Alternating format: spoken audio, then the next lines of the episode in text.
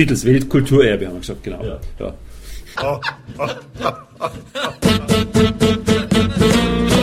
Kultur, Kultur Viertelstunde. Die Podcast-Reihe von www.kulturwoche.at.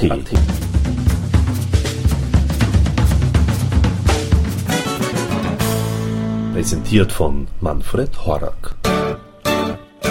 Das zehnte Studioalbum von Ringsquandl trägt den Titel Untersendling, jenem Viertel im Süden Münchens, in dem Georg Ringsquandl auch seit fast 30 Jahren wohnt. Das Gespräch beginnt allerdings bei den Beatles, auch weil ja das Liedgut der Beatles eine digitale Pflege erhielt. Und so handeln wir uns quasi von einem Thema zum nächsten – wir hinterfragen das Gesamtwerk von Ringsquandl genauso, wie was er davon hält, wenn ihn zum Beispiel Reinhard Grebe als denjenigen bezeichnet, der den Blues in die deutsche Musikszene brachte, bis hin, was dem Liederschreiber heute noch Live-Auftritte bedeuten. Weitere Themenstreifzüge. Die junge Generation, die in Österreich so gerne die FPÖ wählt, wie Untersendling vor 30 Jahren war und was heute daraus wurde, was Ringsquandl von politischem Kabarett hält und warum einige Lieder auf der Müllhalde landen und nicht auf der CD zu hören sind, sowie, und hier schließt sich gewissermaßen der Kreis zu den Beatles, ob Ringsquandl die digitale Technologie als Musiker zugutekommt und warum ein Album nicht länger als 40 Minuten dauern sollte. Ja, und das alles in knackigen 60 Minuten, aufgeteilt in drei Episoden. Und somit Vorhang auf und Ton ab für Episode 1.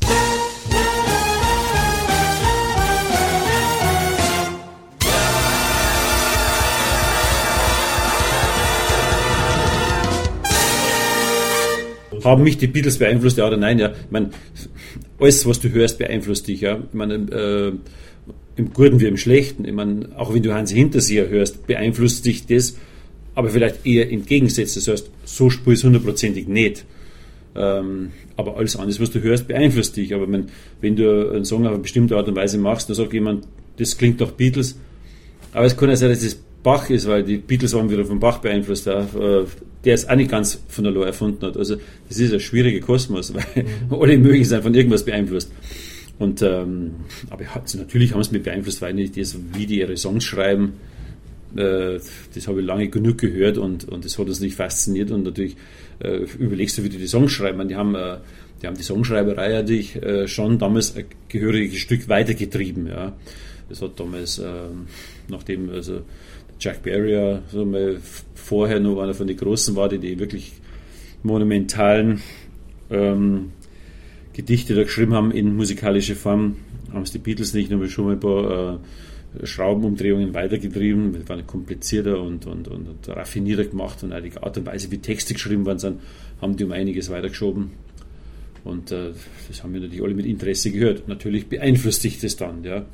Paul McCartney ist ja umtriebiger Bursch, der hat wahrscheinlich gesagt, das muss es digital äh, nochmal remastert werden, also nochmal digital neu aufbereitet werden.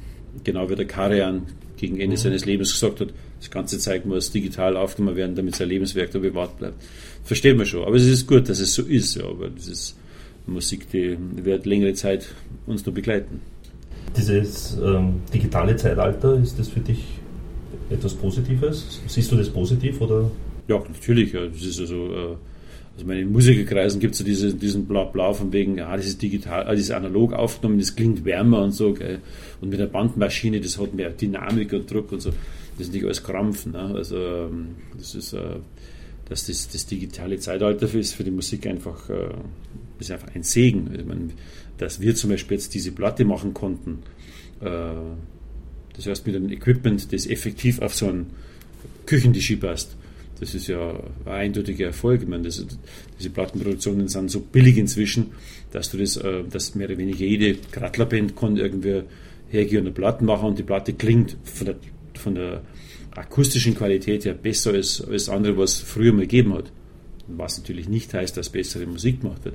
Aber die digitale Technik ist einfach äh, viel, viel billiger, viel, viel einfacher und zuverlässiger als alles, was vorher gegeben hat. Vorher war es so gewesen, dass ein Studio, zum Beispiel, wenn in die 70er Jahre Studio eine Bandmaschine gekauft hat, dann hat die Bandmaschine damals, ich sag mal, in heutigen Maßstäben 100.000 Euro gekostet.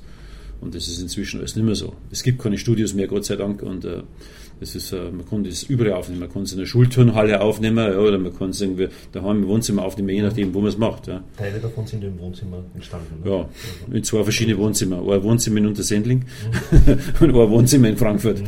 Und, ähm, und das ist ein eindeutiger Vorteil. Ja. Also die, das gibt natürlich jammern wir alle hinterher, weil natürlich eine, eine CD ist also ein kleines Drum. Ja.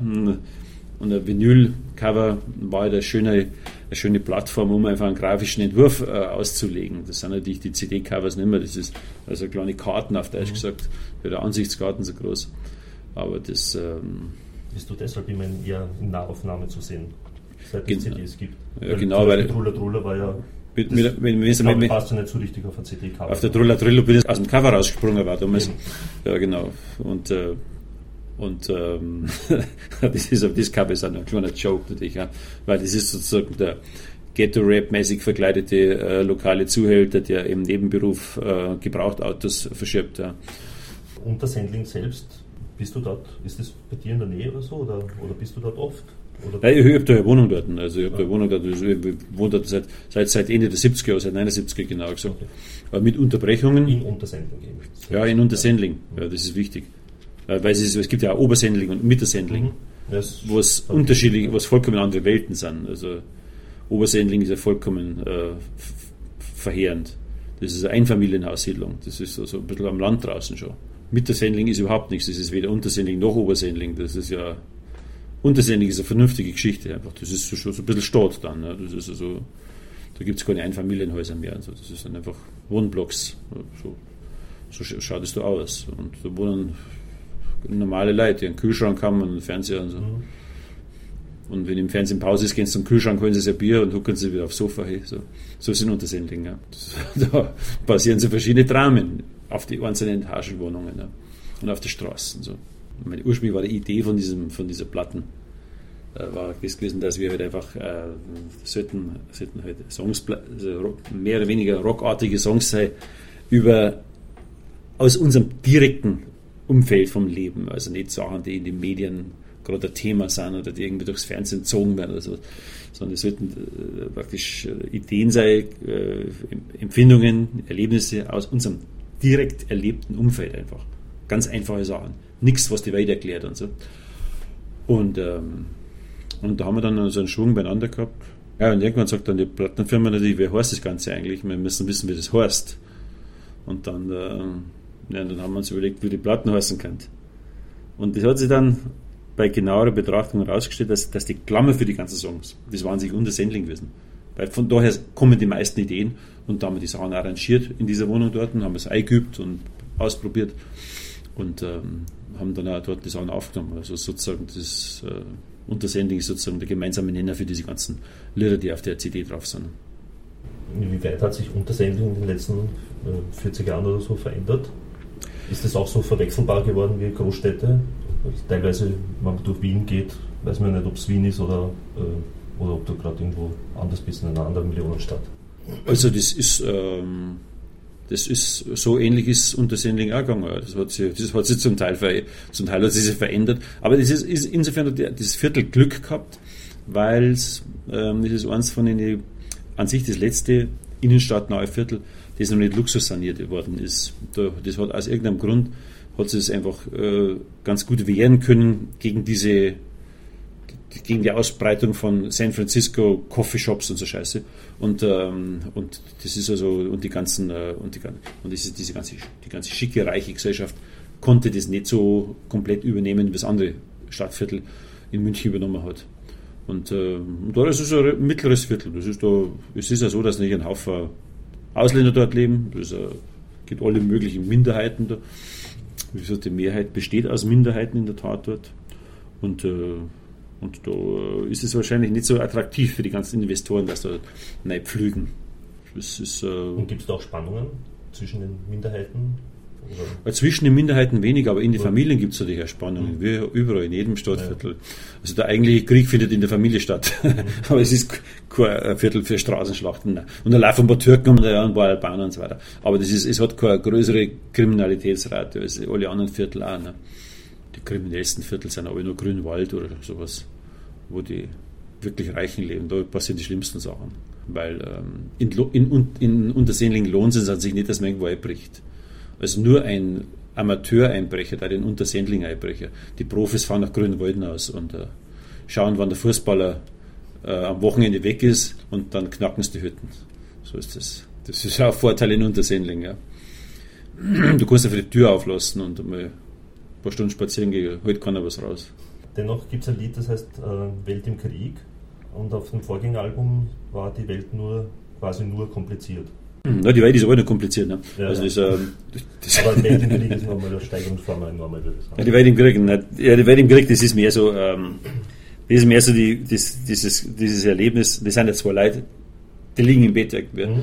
Und, äh, und, und genießen sozusagen ein ganz privates Glück und es ist dieses Gefühl, dass du irgendwie mit, einer, mit einer Frau im Bett liegst und, und es ist alles wunderbar, es ist wahnsinnig schön, es ist paradiesisch irgendwie. Aber draußen irgendwie ein paar Meter weiter außerhalb der Wand tobt den, den toben die normalen Katastrophen so. Das ist also sozusagen, wenn du daran denkst, dann hast du fast ein schlechtes Gewissen, dass du dein privates Glück so genießt, während draußen irgendwie alle möglichen furchtbaren Sachen was sich gehen. Aber was sollst du anders machen? Du kannst nicht zur Frau sagen, jetzt steh auf und äh, äh genauso und fang einen Kreuzzug an. Ähm, sagt du, du spinnst ein bisschen, du bleibst jetzt mal da oder suchst, äh, oder suchst eine andere. Also, das ist dieser, dieses Erlebnis, dass du, du ähm, ja, das ist ja ein, ein, Konflikt, den wir nicht lösen können. Ähm, da gibt es ein Gemälde, die auf dem letzten oder einer der letzten Lamjob-Alben oben ist, das Cover, wo eben zwei, ein Paar mhm. im Haus, also in der Wohnung drinnen ist. Mhm. Die machen gerade Liebe mhm. und draußen sieht man eben den Krieg, mhm. also Panzer und mhm. ja. Gewehrsalven und so halt. Ne? Mhm. Ähm, so wir haben eh schon auch mal über, über bildende Kunst. Was, was ist das für, für Album von wem? Von Lamb Lamb ist eine Band, ja, eine Rockband. Aus Amerika, ja. Aus Amerika. So Alternative Country. Mhm. Also Lammkotelett auf gesagt. Das ist ein, Plattencover. Ja, das, ja. Ist nicht ein, das ist ja ein Konflikt. Also das ist ein, das, äh, muss man. Das quasi visualisiert. Also der hat das mhm. visualisiert, mhm. damals der Maler mhm. halt. Ne? Mhm. Das nahm ich jetzt leider nicht weiß. Aber das hast du nicht zufällig gesehen? Nein, das habe ich nicht gesehen. Ja. Ähm, aber das ist ja, äh, das ist ein Gedanke, der jeden anständigen Menschen mal irgendwann umtreibt. Ja. Aber auf der anderen Seite geht es ja nicht anders, verstehst du? Also, gerade wenn Krieg geführt wird draußen, muss das Ehepaar im Privaten seine Arbeit verrichten. Ja. Das ist also, und, ähm, und der Krieg hört ja nicht deswegen auf, weil die zwei das nicht machen. Also ist ja selbstverständlich. Aber trotzdem ist es, ist es ein Konflikt, den, den, den es aber gegeben hat. Ja. Der, ist an sich letzten ist, wenn man es jetzt plakativ ausdrückt, ist es der Konflikt zwischen privatem Glück und öffentlichem Unfrieden.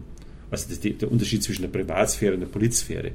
Und wir, wir äh, jung waren, sagen wir, so 1900 und Ende der 60er, Anfang der 70er Jahre. Da war es ja so, ist ja praktisch, das sind ja die Leute, die sozusagen ein privates Glück genossen haben und sich nicht um die Politik gekümmert haben. Ja. Sind ja da verteufelt worden als Spießer und als, äh, als diejenigen, die sich wirklich reaktionär ins Private zurückziehen und sich nicht um die großen politischen Konflikte kümmern.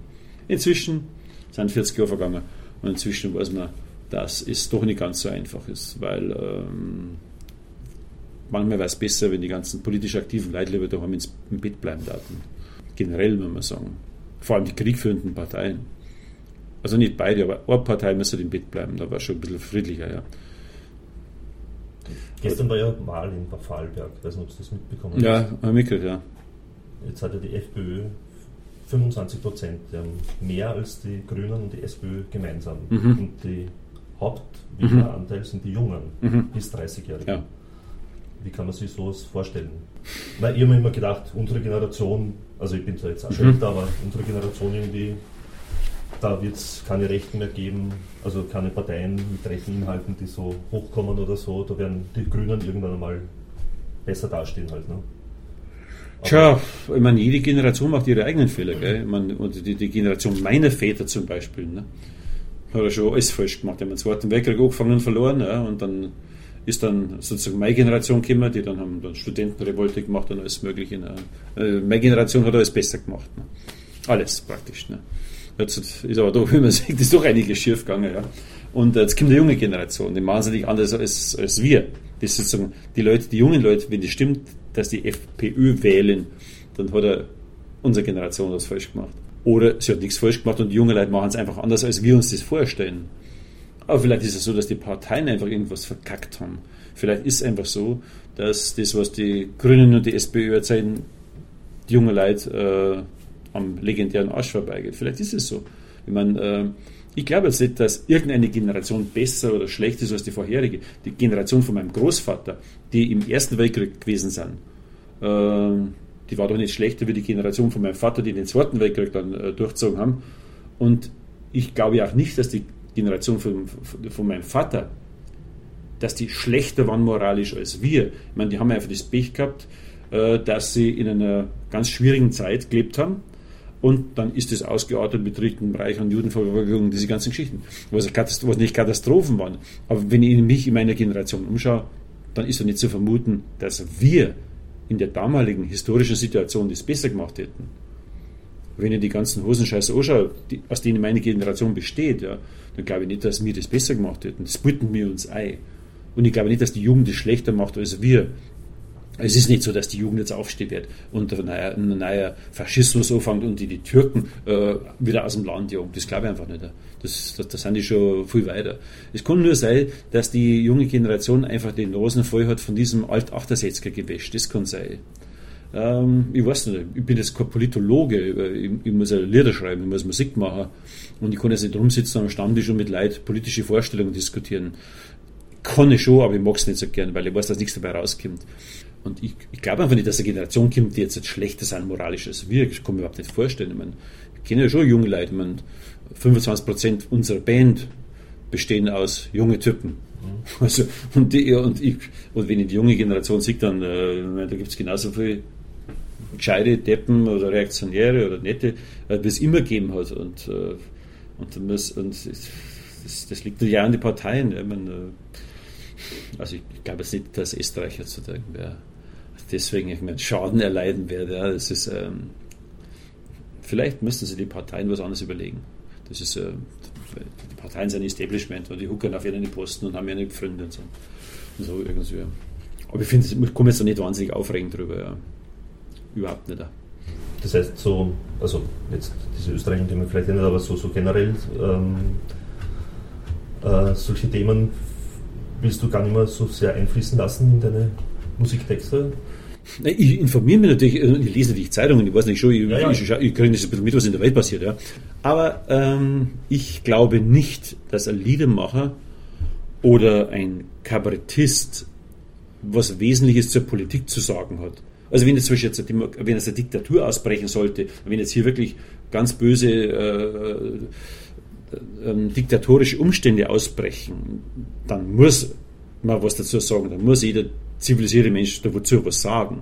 Aber ich glaube nicht, dass in diesen so äh, relativ wohlhabenden und äh, doch halbwegs demokratischen Verhältnissen, in denen wir leben, dass da der gemeine Kabarettist, der äh, irgendwie so ein bisschen durch die Gegend tingelt, dass der irgendwas wesentlich dazu beizutragen hätte. Das glaube ich nicht. Alles, was ich von den politischen Kabarettisten her, ist Geschwätz, was in alle Zeitungen gestanden ist, was zigmal im Rundfunk gekommen ist, was dauernd im Fernsehen wieder gekaut wird und dann macht irgend so eine ähm, ähm, Schlafmütze nur ein kleiner Scherz über irgendeinen Politiker und kriegt Applaus im Publikum. Also es ist ein Modell, das finde ich irgendwie gar nicht tragfähig. Also ich meine, äh, ich habe da noch nie was gelernt daraus und, äh, und ich glaube auch nicht, dass das Publikum in unseren Gesellschaften von einem Kabarettisten auf der Bühne belehrt werden müsste oder darauf hingewiesen werden müsste, dass ein Korruptionsfall ein Korruptionsfall ist. Das ich für vollkommen äh, hirnamputiert. Thank you and good night.